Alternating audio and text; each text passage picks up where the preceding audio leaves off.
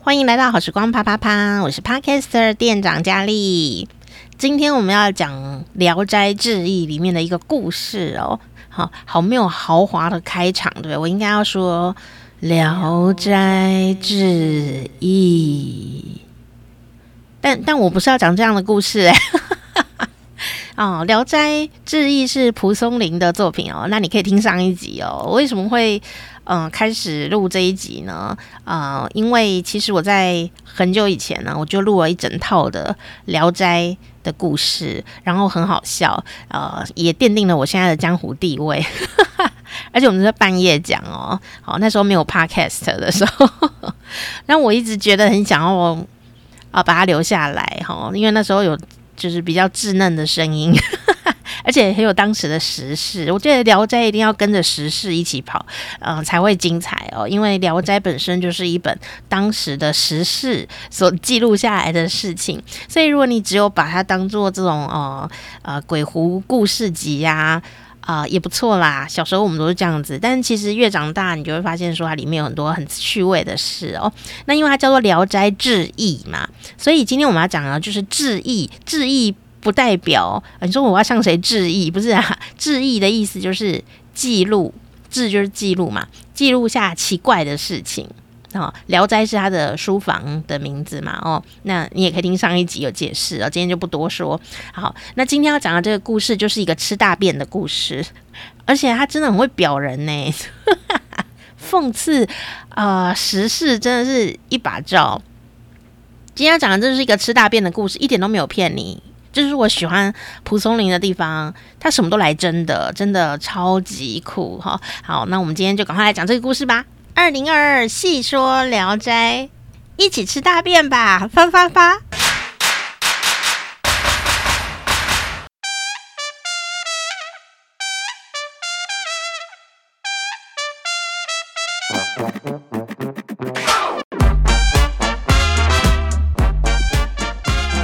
个故事呢，名字叫做《金世成》，这个跟北韩没有什么关系。不要乱套，跟韩国也没有任何关系。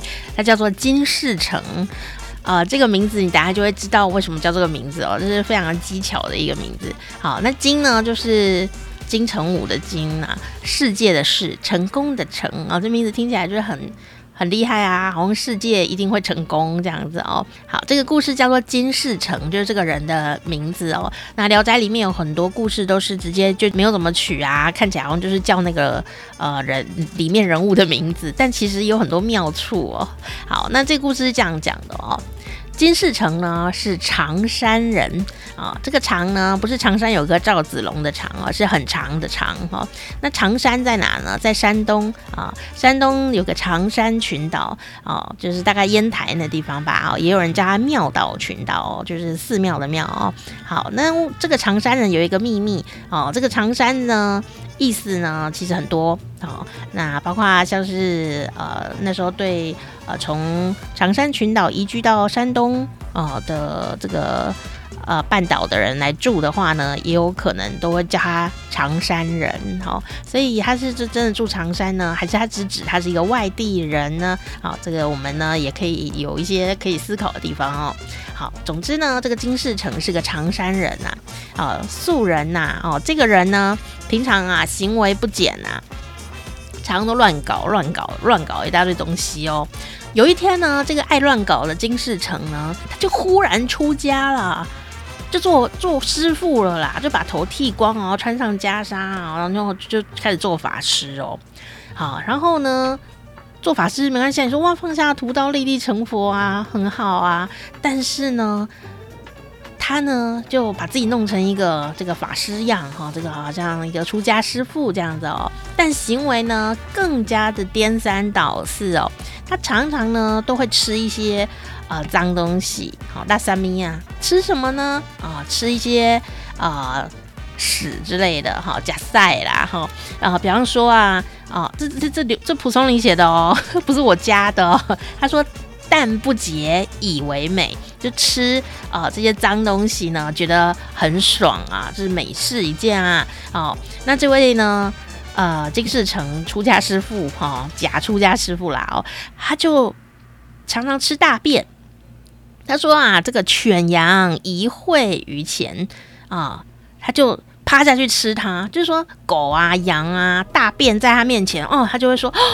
好新鲜哦，然后就在众人面前呢吃这些大便哦，热乎乎的大便哦，好爽哦，这样哦，然后大家都觉得他好奇怪哦，啊，然后呢吃完大便啊，或者是呃吃完大便的每一天呢，他就会说我是佛，这等下我再讲，他就说他自己是。佛就佛菩萨的佛，因为他出家人嘛，吃完大便以后就说我是佛啊。当地呀，啊，就有一些人呐、就觉得哇，你行为真的是太奇怪了，一定就是佛吧？我想佛为什么要吃大便呢、啊？你告诉我。但是呢，当地人就是不知道为什么就愚民复异其所为，就是说有一些人呐、就呆呆的啊，就看他说哇。好神奇哦，他连大便吃起来都是香的耶！好，所以呢，就很多人呢就对他执弟子礼，哈，就是啊、拜他做师傅就对了。师傅，你的大便吃起来好香哦，是怎么回事啊？他说啊，因为我是佛，佛吃屎都是香的，你们也要学习没有分别心啊。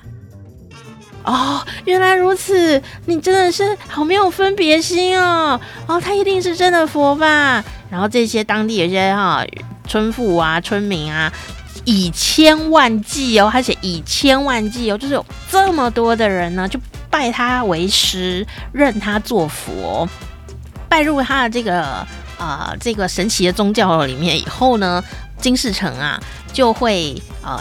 命令呢，这些他的门徒们啊，这些信众啊，你给我假赛哦，你们就吃屎吧。然后大家就哦，然后大家就很努力的吃屎，感觉好像吃屎会上去极乐世界还是上天堂之类的哦。而且呢，明明大家吃起来，因为还没有成佛这样。很有分别心啊，大家吃起来都觉得好臭哦。可是大家呢，为了呢，啊、可以跟这个金世成师傅一样呢，大家就很努力、很努力的吃屎哦，啊，吃这些 shit，哦，真的是 shit，就是狗屎、羊屎、猪屎，什么屎，反正啊，只要是屎，他们都吃。就算觉得好恶心要吐了，因为师傅说要吃屎才能到极乐世界，大家就没有人敢违抗他哦。那甚至呢，接下来就说。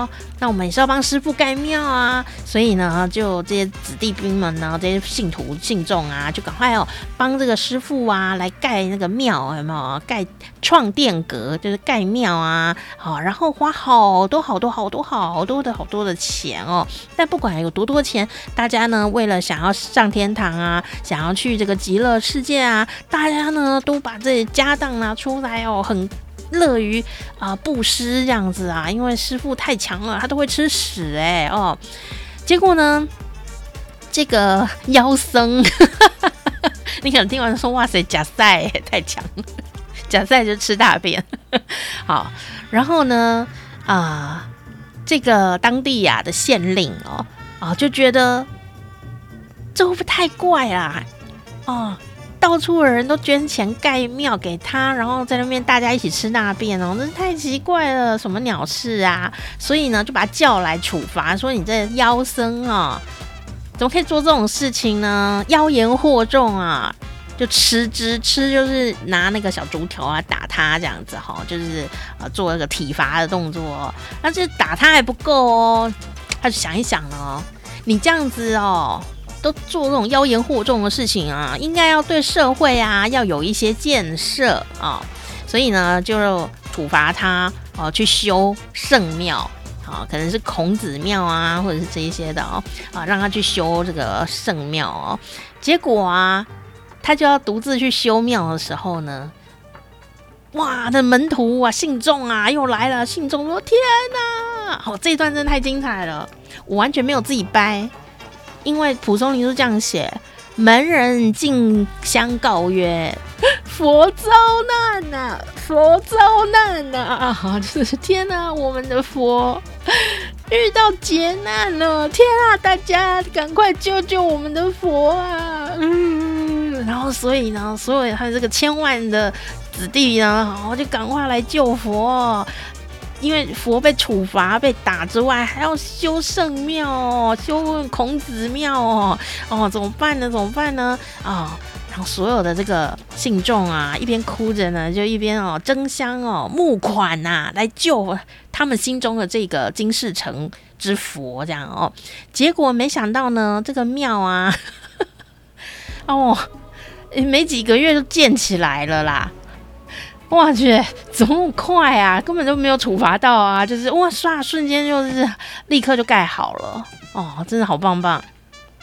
然后这里呢，就有一句话也是。啊，蒲松龄写的超屌的，他就是很酷，他就说啊，刚刚就讲了嘛，大家去救啊，然后结果这个庙啊，就一下下就盖起来了，结果没有想到呢，这个修庙的事情啊，这样一下下呢就完成了啦，根本就没有处罚到，这个钱呐、募集的之快的哦，快的比这个酷吏呀诈人民百姓的钱还要快呢。故事就到这里告一个段落。他写的不是我，他写的其金钱之集，脑搜集由结于酷吏之追呼也。哈，哇塞，超会攒，超会叫民众拿钱出来的啦，超棒棒哦！叫他去政治募款好了，一定募很快啦哈。好啦，这其实一个宗教敛财故事喽。然后还没完，还没完哦。这个通常啊，这个《聊斋志异》的后面啊，有时候蒲松龄呢就会加一段自己心得感想哦，然后就会写“异史事曰”啊，“异史事异”就是奇异的异，因为《聊斋志异》嘛啊。啊，那他就异史史就是史记，他专门写这些奇怪事情的历史的啊。异史事，好，就好像什么啊有朝氏哈，就是他是自称啊，他在这个蒲松龄在这个小说里面就说我啊我哈自称异史事哦，他就说异史事曰，我呢听这个金道人呐啊，就是刚刚讲到的这一位妖僧金世成哦，我呢听说啊这个金道人呐。因为他的那个名字叫金世成嘛，哦，哎呀，每个人看到他啊都会大叫一声呢，“金世成佛”。这个故事你如果用眼睛看，有时候会没感觉。这个要念出来啊，哦，就说这个人叫金世成哦，哎呀，我听这个金道人呐、啊，人家看到他呢，就会因为他的名字而大呼之，就大喊着说。金世成佛，好，因为他叫金世成，金世成佛是一个双关语哎，哦，哇，大家都金世成佛啊，哦，但呢，他竟然呢每次都在吃大便哦，哇塞，假够够，极矣啊，真是够了，吃大便嘞，哦。吃之不足辱，打他呢，对他没有羞辱啊，哦，罚之是有济，哈、而就罚他呢，去修庙啊，还算是呢，对这个世界啊有一点帮助啦，哦，但是啊，这个县太爷南令公呢，做这个事呢，也真的是很粗鄙，很有趣哦，孔庙啊，清圮呀、啊，荒芜啊，要修孔庙。而烦妖道啊，很烦呐、啊！你怎么烦他呢？讲成那个烦哦。他说：“哎呀，这个孔庙啊，倾倒了，竟然去烦妖道啊！这烦妖僧，不觉得是士大夫丢脸的地方吗？” 哇，这百转千回，到底想骂谁？超酷的啦，超酷的！前面你可能以为。前面呢，你可能以为他在说那个宗教敛财哦，他就在骂说啊，你看这个百姓都是呆呆的啊，啊，人家呢随便啊，就是讲一个这个宗教敛财的事情，大家都信哎、哦，反正宗教叫你拿钱出来，你也就拿，也不管他是不是真的是个有修行的人，大家就是看他这种奇人异事啊，也就信了这样子哦。那后面呢，结果没想到啊，他竟然其实在表士大夫耶。他说：“天哪，孔庙要修，竟然没有预算，钱去哪里？孔庙要修，还要叫妖僧来修。”妖僧有钱，政府没钱，你搞什么东西呀、啊？这是读书人该做的事吗？这是一个公务人员该做的事情吗？就是哇，You know what I mean？就是你懂那个感觉吗？就百转千回，好爱这个词哦。好啦，所以我第一次看这个故事的时候，觉得哇塞，好厉害哦，今世成佛。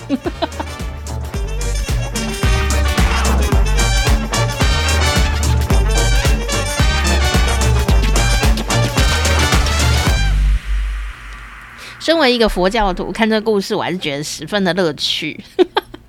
为什么你知道吗？好，容许我花一点点时间跟你说，宗教啊，这个事情呢，啊、绝对是好的。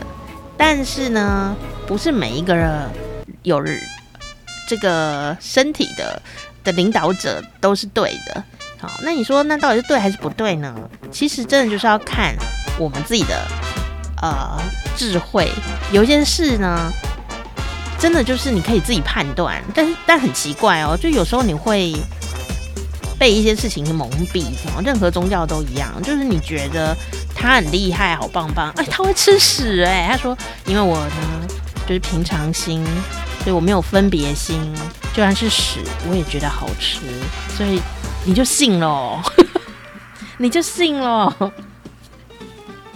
有时候你还是用智慧判断一下，你知道吗？有一些人真的是很棒，包括像是宫庙啊什么的，台湾有很多的呃这个神明的呃协助人哦，协助人，我不会讲代言人啊，就是协助神明做事的人，他们其实也很正派，也没有宗教敛财，但是有更多的人就是。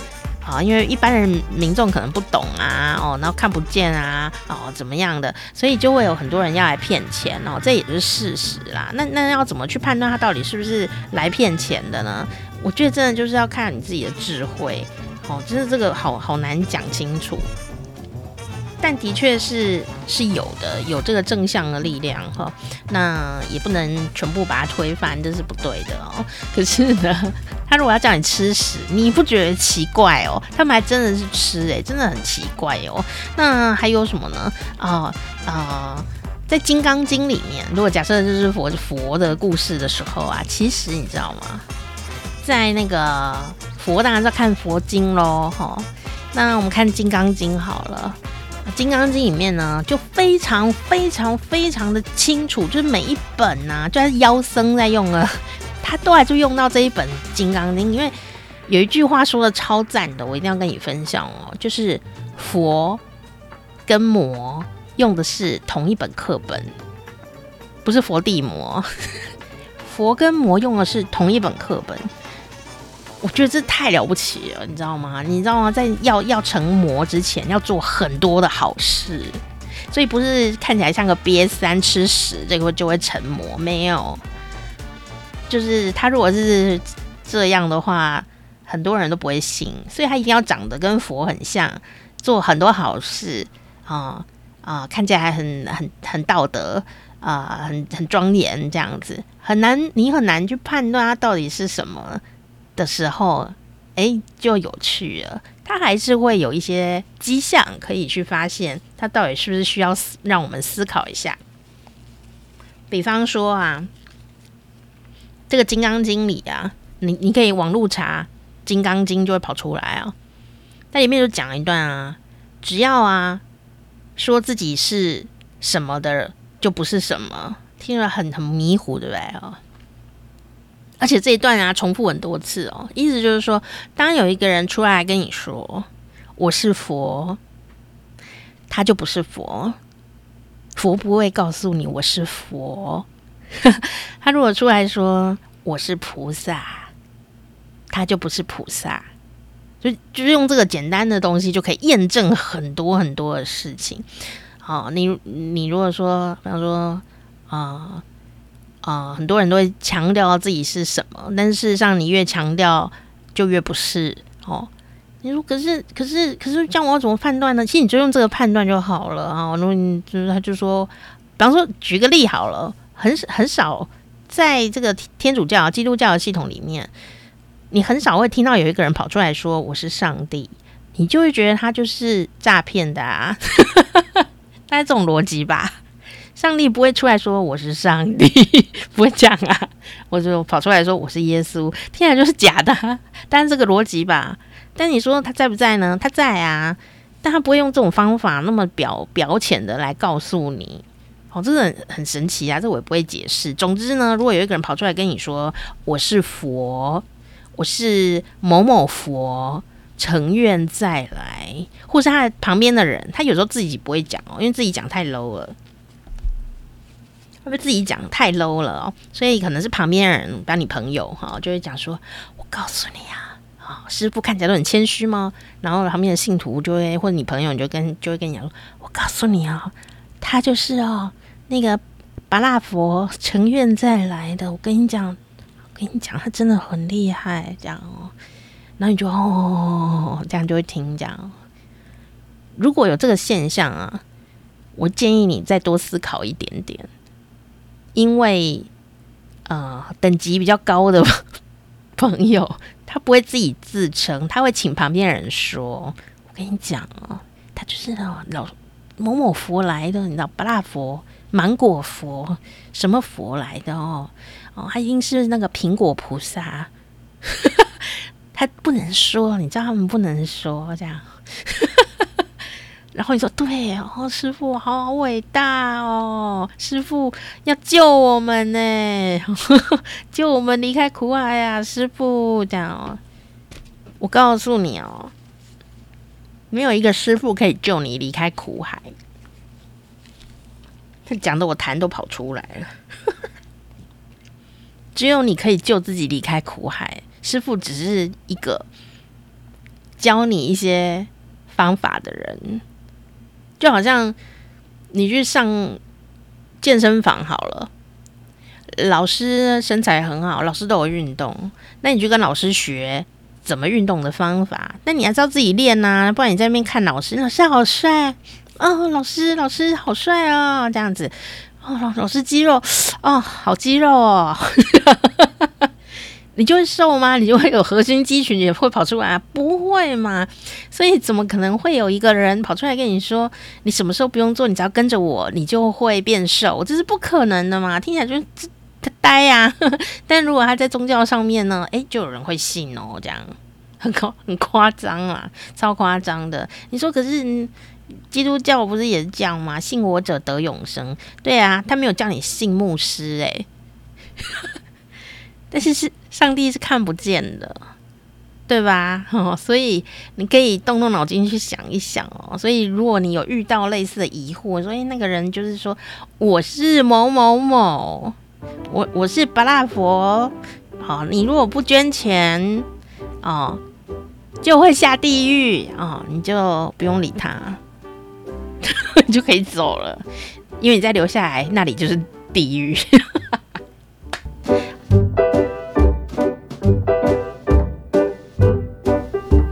我小时候，我妈很很很早很早呢。我很小的时候，我妈就就去佛寺里面学学习这个经典呢，哦这个佛经哦。那我妈呢是一个、呃、不不迷信、理性的佛教徒。修身养性啊，哦，佛经里写什么啊？当然也有神奇的事情啦。但我觉得最重要的事情是，不管是哪个宗教，都是要我们自己，呃，修正自己的行为啊，然后让自己变得呃更开心啊，因为我们有时候会被自己的个性啊给捆绑住哦。那其实事情有时候也不需要这么硬哈，哦。那但是呢，就有一个很好笑的事情哦，因为那时候我才小学生哦，很小啊。然后就有一个他我妈的朋友哦，就是在佛寺认识的这种朋友哦。然后这个朋友是很积极呀，看起来好像就很爱做公益活动啊之类的哦。他就打电话来找我妈，可是我妈呢就跟我说，他觉得他跟他好像嗯、不是很对盘哦，越本来很好的，但是后来好像很爱情绪勒索这样哦，所以就跟他有点不太对盘哦，所以他就跟我说，你跟他讲，因为以前没有手机嘛哦，他就说你跟他说我不在家。说谎这件事我最会了，你知道吗？说谎，我妈都叫我不要说谎话，但是这个时候呢，我就要当一位孝子啊、孝女啊，好孝顺父母的方法，在此刻叫做说谎哦。而且，而且我是一个机灵的孩子，我不会跑去电话拿起来说我妈说她不在，我不会讲这种事情，我这是非常精致的在说谎的一个人。声音表情一定就是要充足，你看我是不是很适合当诈骗？结果呢，叮叮叮叮，电话果然响了。我妈就躲在房间里说：“说我不在哦。”然后我就说：“哦，好好好。”然后这个时候终于可以展现我的孝顺了，我就拿起电话来，然后呢，不疾不徐的说声：“喂。”啊，等对方阿姨就打就说：“啊，小朋友啊，某某人啊，呃，请你妈妈来接电话。”然后这时候我就要非常沉稳的说：“啊，她不在。”然后呢，对方阿姨就说。你叫他出来接电话，我就非常沉稳的说，他真的不在啊。然后对方阿姨就说：“ 小朋友不要说谎哦。”然后我就想说，他又没有卫星定位，那时候古代有什么卫星定位吗？他根本不可能知道我妈在哪里。所以呢，我就非常放胆的说谎，因为我是一个孝顺的孩子。好，这个时候我要保护妈妈嘛，哦，然后我就说。他真的不在耶，有什么事我可以转告他吗？然后呢，阿姨就是跟我说一句话，说小朋友说谎会下地狱，你知道吗？会被剪舌头，你知道吗？就是讲讲谎话会有拔舌头、剪舌头的地狱嘛。啊，他就说你知不知道说谎会下地狱，舌头会被剪掉？你有没有读过《金刚经》？说谎话是会下地狱的耶。然后我就说，哦，我没有读过《金刚经》，但我妈妈真的不在家，再见哦。就他挂掉了，我觉得不想再跟他啰嗦。然后挂了以后呢，我就觉得天哪，我完成了一件孝顺的工作，但我小小的心灵里面呢，还是有些小小的阴影啊。我想说，我为了孝顺这件事情要下地狱了吗？虽然我平常说的谎话也蛮多，但我今天是为了孝顺这件事情，就会下地狱吗？这样？然后我就想，我妈有在念佛，然后我就把这个故事讲给我妈听。我说：“妈，我告诉你哦，我现在为了你呢，可能会下地狱哦，你还是多修行哦，以后可以救我。”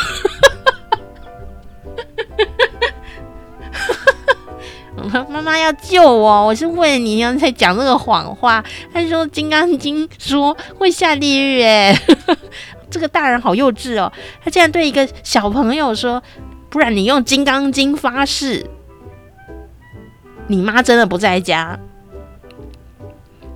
然后我就说，我我不要发誓啊，我妈真的不在家啊。这样，你看我是不是很沉稳 的在说谎？我当时真的想说，妈妈一定要救我，我要下地狱，妈妈要救我。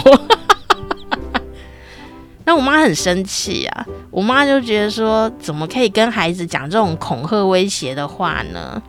但事实上，《金刚经》根本没有这一段呐、听他在讲，听他在讲。哎，现在虽然呢，这个阿姨已经失联了几十年了，但我现在有读《金刚经》了以后呢，我想要回这个问题哦。其实《金刚经》里就说了，有就是没有，没有就是有。所以如果以《金刚经》来发誓的话，我妈真的不在家。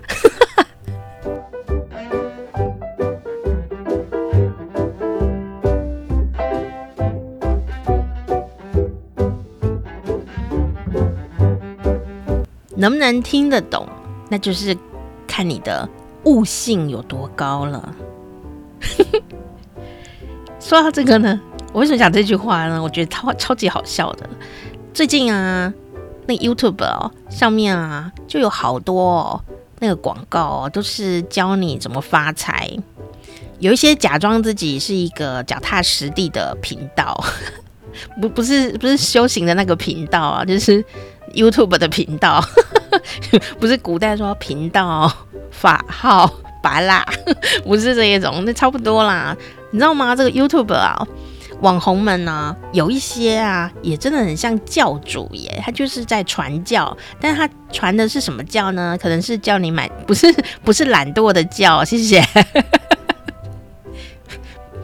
有一些 是叫你要买东西，这也是要向大家哦、发展他的魅力呀、然后讲话产生说服嘛，对不对？哈、哦，然后大家就会信这样子哦。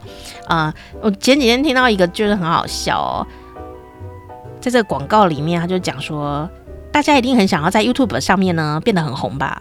让我呢就可以来教你。他还是什么某某跟一个师傅的名字，这样弄了个很像师傅。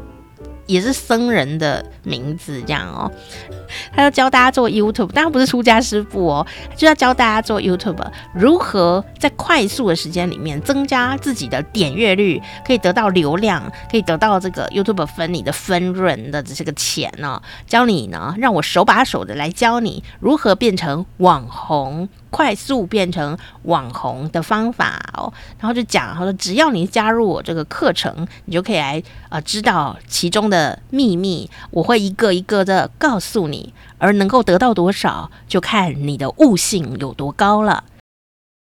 我就想说，你在讲废话吗？什么叫做你能学多少，就要看你的悟性有多高？这是根本就是一个烟雾弹呐、啊！老师就是应该要把人家教会，怎么会手把手的教呢？然后还要看人家悟性。他如果悟性很高的话，他就会悟空啊，孙悟空啊，干嘛还要你啊？对不对？是不是？朋友们，如果想赚钱呐、真的是要小心耶！哦，我们有时候会真的。脚踏实地的想要学一点东西，然后就看到那个老师啊，啊，在网络上面发这个广告哦，哦，那你就知道了，听起来好像很有道理耶，哦，让我们按进去看看好了啊。其实我都会建议大家，不是说老师不好。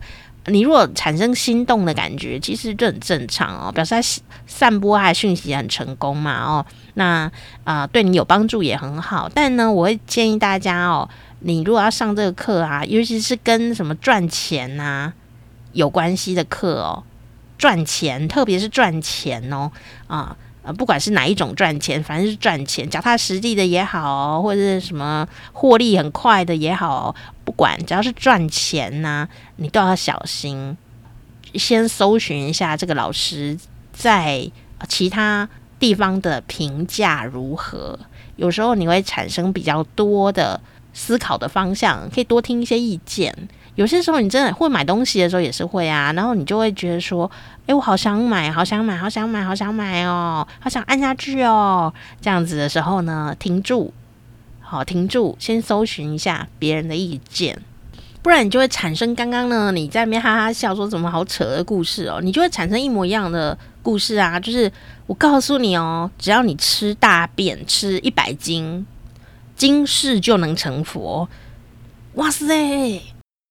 你不用修行，不用吃素，不用修身养性，你要乱搞都可以。只要你吃一百斤的大便，你今世都能成佛。然后记得要捐钱给我盖庙，你就可以增加你的福德，功德很高，你就会成佛。这样就是听起来就是莫名其妙的速成啊！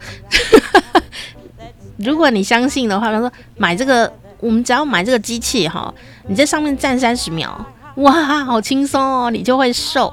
哦，你就信，那就是跟这个一模一样啊。好、哦，就是赚钱也是啊。你只要吃一百公斤的大便，你这辈子就会发财。你会信吗？你不会。但他换一个方法说，你就会信。你只要订我的课程，你一定会发大财，月入上千万。打开那个车车子的后面，说：“你看，哇，我车子里面都塞满了钱呐！”啊、也会有人信啊。好，我们不不做多多余的评论，我们就以这个故事送给你，能不能听得懂，就看您的悟性有多高了。好啦，天机不可多泄露。哎，我们今天讲的就是这个《聊斋》里面的故事。好，希望大家可以长智慧，还是你还是你要长智齿，我也没问题。今天跟你讲的就是这个哦，让我心激动的故事，就是《聊斋志异》里面蒲松龄写的《金世成》如果你想要再听我讲《聊斋》的话，欢迎你可以按订阅哦。我们会不定时的推出《聊斋》的故事，然后你也可以不定时的 来收听。谢谢大家。